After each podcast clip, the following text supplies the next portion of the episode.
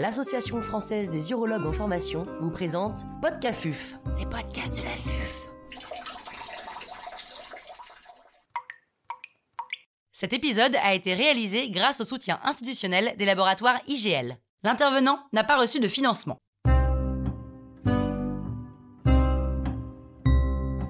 Les machines de perfusion rénale.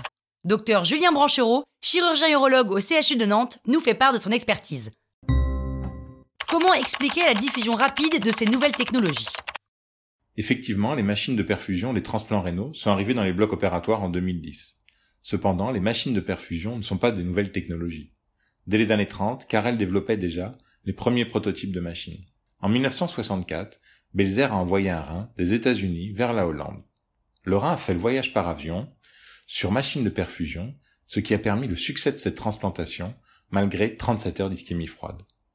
La pénurie des transplants pousse les équipes à avoir recours à des transplants rénaux provenant de donneurs liés à critères étendus, plus âgés, ayant davantage de comorbidité. En 2009, Cyril Moers et Rudger Plug publiaient dans le NEJM le premier essai randomisé comparant la préservation d'un rein sur machine de perfusion versus conservation statique. Chaque rein était comparé à son rein père ce qui limite considérablement les biais. Dans cet article Princeps, la perfusion sur machine diminuait le taux de reprise retardée de fonction de 6% sans pour avoir autant un impact sur la non-fonction primaire. Cette même série a été mise à jour en 2012 dans une lettre à l'éditeur, toujours dans le NEJM, avec cette fois-ci un impact positif de la perfusion sur la survie des greffons, et ce particulièrement pour les transplants issus de donneurs à critères étendus. Ces deux publications phares expliquent le développement actuel des machines de perfusion. Faut-il perfuser sur machine tous les reins Comme on vient de l'exposer, seuls les transplants issus des donneurs à critères marginaux doivent être mis sur machine. Par ailleurs, les protocoles de l'Agence de biomédecine imposent également l'utilisation des machines de perfusion pour la conservation des transplants provenant des donneurs décédés après arrêt cardiaque de type Maastricht 2 et de type Maastricht 3. En clair, plus le rein est marginal et plus l'ischémie froide est longue, plus la perfusion sera bénéfique. Quel est le mode d'action des machines de perfusion hypothermique? Les objectifs des machines de perfusion sont multiples. Tout d'abord, la perfusion maintient l'intégrité de la fonction des cellules endothéliales, ce qui améliore la microcirculation du cortex. Autrement dit, les vaisseaux des reins sont maintenus ouverts par le flux de circulation. La perfusion permet également de continuer de rincer l'organe et d'en éliminer les déchets toxiques. Un autre avantage de la perfusion est l'oxygénation des tissus.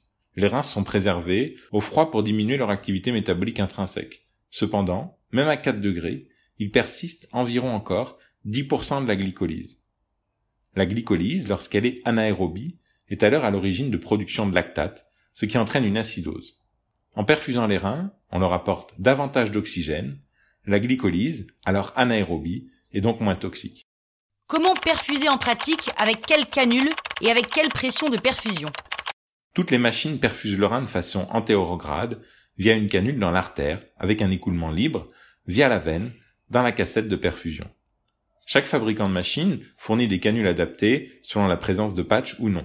Le plus important, c'est de bien préserver un patch aortique optimal lors du prélèvement des artères rénales. Ce patch permettra de mettre en place la canule de perfusion sans endommager l'endothélium.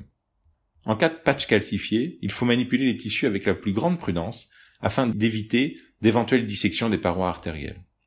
Quelle pression de perfusion? Difficile de répondre clairement à ces questions. Les fabricants recommandent de perfuser entre 30 et 40 mm de mercure, mais ces valeurs sont très discutables. Quelle valeur d'index de résistance doit-on obtenir? Donner une valeur seuil est à mon sens une hérésie. L'index de résistance varie avec le diamètre interne de la canule, la présence ou non de petites fuites, la position de la veine. En clair, il vaut mieux étudier l'évolution des index de résistance que leur valeur brute. Quel liquide de perfusion doit-on mettre dans la machine? Rien de plus simple, il faut juste utiliser la solution vendue avec la machine. Il ne faut pas par contre utiliser la solution qui a été utilisée pour rincer les organes chez le donneur. Toutes les différentes marques de machines commercialisent également leur propre solution de perfusion. Mais que ce soit le KPS d'ORS, le PerfGen d'IGL ou encore le Belzer MPS de Bridge to Life, toutes ces solutions ont en fait une composition très proche de la solution originale formulée par Belzer. Quelles sont les améliorations possibles de la perfusion rénale hypothermique? La perfusion a parmi ses objectifs d'apporter de l'oxygène au rein et d'éviter la glycolyse anaérobie. Dans des études précliniques évaluant l'ajout d'oxygène en continu dans la solution de préservation, il a été clairement établi l'intérêt de cette oxygénation. Le consortium européen COP va publier prochainement les résultats de l'essai Compare. Cet essai montre que l'ajout d'oxygène en continu pendant la perfusion améliore la survie des greffons rénaux avec des donneurs décédés après arrêt cardiaque. L'oxygénation continue des machines de perfusion est donc très clairement la prochaine étape dans l'amélioration des conditions de préservation des reins. La place des transporteurs d'oxygène, comme l'hémoglobine de verre marin, est également en cours d'évaluation dans le cadre de la perfusion rénale. On a récemment entendu parler de perfusion normothermique. Pouvez-vous nous en dire plus? Quoi de mieux que le sang pour perfuser un rein? La perfusion ex situ, avec le sang du donneur, le plus souvent, apporte au rein l'ensemble des éléments principaux pour assurer sa fonction, oxygène et substrat enzymatique. Cette perfusion avec du sang se fait selon les conditions proches de la physiologie. Une pompe remplace le cœur et fait circuler le sang dans le rein. Un oxygénateur remplace les poumons et charge ainsi les globules rouges d'oxygène. Et un réchauffeur thermique permet d'assurer une perfusion à 37 degrés.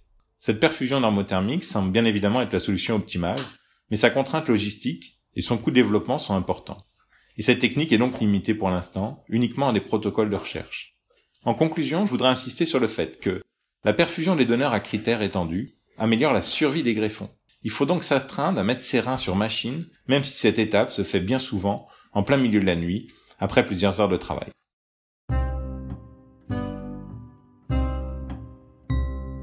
Un grand merci au docteur Julien Branchereau pour ses conseils précieux.